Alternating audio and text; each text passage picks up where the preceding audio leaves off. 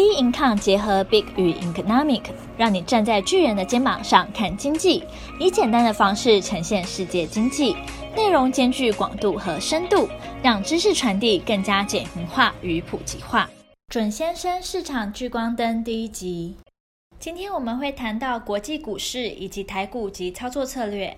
本周的话，道琼工业指数收在二六四二八点三二，可以看到，其实七月三十跟七月三十一号，其实还是强守在年线之上，连续两天都拉出了非常长的一个下影线。那虽然本周跌幅是零点一六，还是一个走平震荡，不过这两根下影线已经有透露出一些意味，是美股今是有要准备垫高再去往上补涨，就是跟随雅股的一个走势。那第一点是谈到说，尖牙股其实是全面优于预期的，在上礼拜。呃，四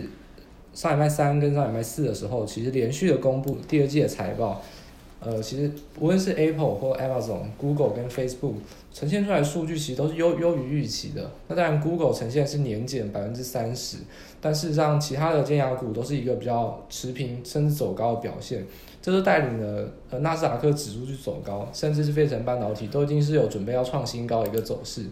那虽然道琼工业指数是受到一些传统工业跟食品股还有金融股的影响是比较走低，但整体的信心来说，已经是有连带的的一些资金扩散到道琼工业指数。像七月三十号是高通去带领这根下影线走高，那七月三十一号就是由 Apple 跟 Amazon 来联手的去拉抬这根下影线。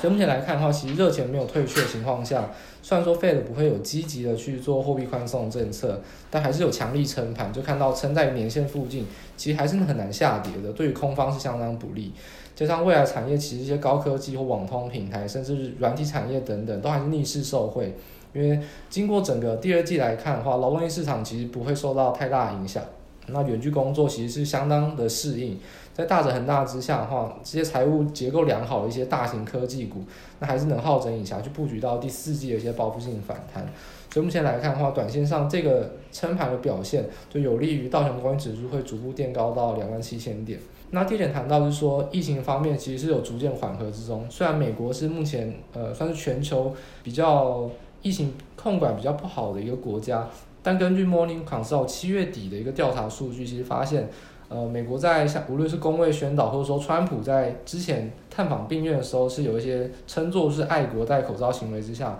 目前其实就九十五趴愿意戴口罩，相较于六月其实是大幅成长，大概是八趴左右。而且从新增确诊病例数来看的话，其实美国数据也是有明显趋缓的迹象，尤其是在一些大州，像是佛罗里达州跟加州，就是先前比较所关注的一些指标地区。那目前来看的话，之前比较走高，目前还没有下降，大概是亚利桑那州，那是一个比较工业跟科技的重镇。不过可以看到，像是加州跟佛罗里达州两个算是人口最大的大州，其实也都是已经有明显趋缓的迹象。那这个情况下的话，对于死亡率的上升这个问题，我认为就会是一个假议题，因为一向来说，其实新增确诊人数大概会递延两周，会反映在死亡率之上。那就是死亡率上升，其实相较于之前也是会一个比较递延的现象。所以目前来看的话，其实紧盯着每日的新增确诊病例数的话，如果有明显趋缓下降，其死亡数目前上升，也可以预计到两周之后会见到一个高点反转。所以我认为这一点是不太需要担心的。那自从 NBA 热身赛开打以来，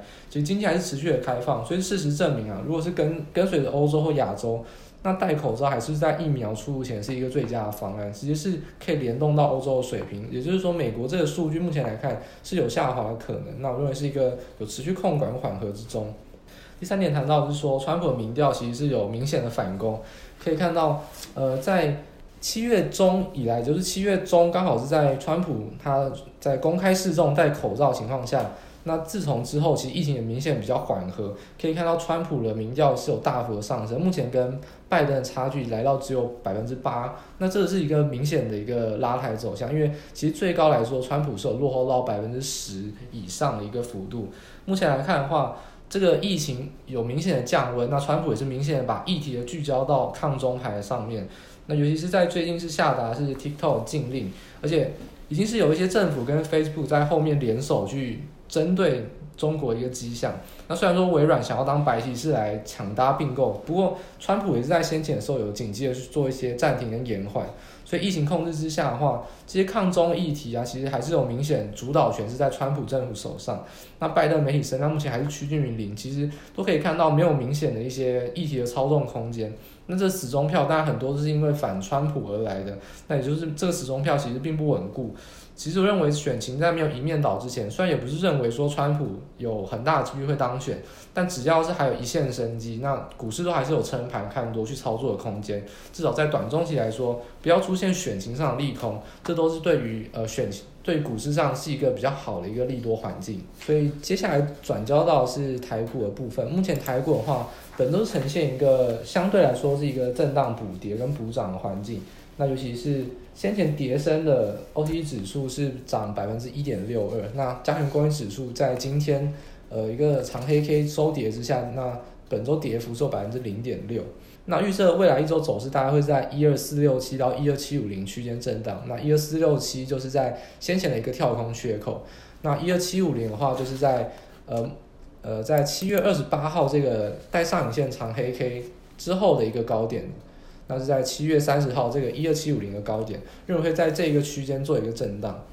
那目前来看的话，其实很多人想关心的是全指股后市看法。那如果已经已经见到一个短线支撑，因为其实在上周的时候提示到说，中大型电子股行情会如预期冲高。那果然在一日之内，其实就已经暴涨，达到我们当时所说一万三千点的目标价。那其实七月二十八之后呢，可以看到。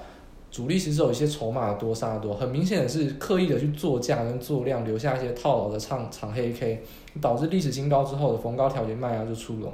但是这波急涨很明显也是内资主力在去做拉抬，可以看到跳空之后，很明显都会有一些四百九十九这样大量很急于去做价去拉抬涨停板，尤其针对台积电或者说联电的部分。所以针对这些短线资金，那还有融资进行一些沙盘换手之后，可以看到法人的筹码其实还是比较稳固的，仅是做一些呃逢高的获利调节，没有到一些大幅偏空的一个沙盘量。所以我认为呃针对台积电或联发科这些领涨的一些中。大型电子股目前来看的话，虽然是一个短线偏空，但是并没有到一个大幅去往下挫的空间，还是守在十日线之上。在做一个短线震荡之后，还是有往上止稳的空间，所以认为已经见到一个短线的支撑。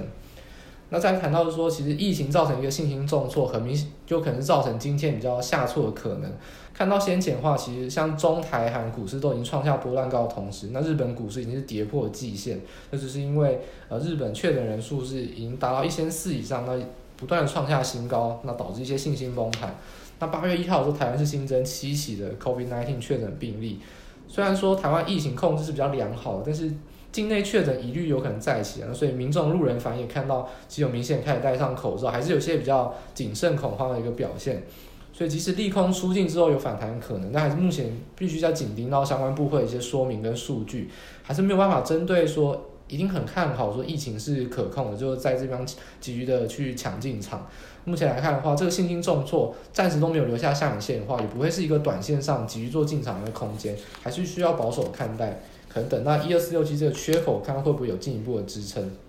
所以类股轮动上的话，主要还是到一些呃先前比较补涨的，像是太阳能或离岸风电，当然是政策题材。再加上台积电其实宣布加入的是 RE 一百，也就是这个使用干净能源，而且宣布要在二零五零年之前是要百分之百使用再生能源，这个国际的联盟。所以中长期的刚性需求已经确立了，这个绿能或者说干净能源的需求都已经比较确立的情况下。那这个政策会持续下去，应该是没有问题。另外一个我认为是有机会是关于 AM 车用零组件，因为其实看到公布呃六月的北美新车的数据，其实仍然是低迷的，但是受到疫情的一些影响。但中古车已经是有百分之十七的一个月成长。再加上交通通勤的数据其实有持续回升，就是跟随着经济开放之下，所以我看好其实相当一些个股，还有就是车用零组件的需求会在第三季跟第四季慢慢展开一些落后补涨。那相较于一些整车或者是说像是一些 Tier One、Tier Two 的一些呃原厂零组件，那我认为台湾其实比较擅长是在 AM 车用零组件这方面也会是一些比较低阶补涨，甚至是产业整个转强的一些空间。我认为这是可以特别去在最近做一些关注的。所以目前来看的话，那但疫情的一些信心重挫，今天没有留下下影线的话，还是一个比较短线偏空的走势。不过认为其实全指股已经有见到一些止跌，慢慢是量缩的情况下，那区间震荡幅度也不会太大，所以认为在一二四六七到一二七五零之间做一个区间震荡，那暂时就是以观望为主，等到站稳到十线之上的时候再做一些积极进场。那多单进场条件的话，建议是选择一些像是五 G 的手机零组件，或者说刚才所说像 AM 车用零组件，做一些低阶的一个基本持股布局。那空单的话就跌破到一二四六七缺口以下，那就认为震荡区间已经明显跌破，要看到月线或者说季线的空间，所以这方面就会是一个空单进场的一个时机点。这主要是台股下一周研判的部分。以上就是我们的准先生市场聚光灯。喜欢我们的内容可以订阅，想得知更多金融知识，可以到我们 beincom 脸书以及 Instagram 与我们做交流。我们的 IG 账号是 beincom 点 IG。我们下期见。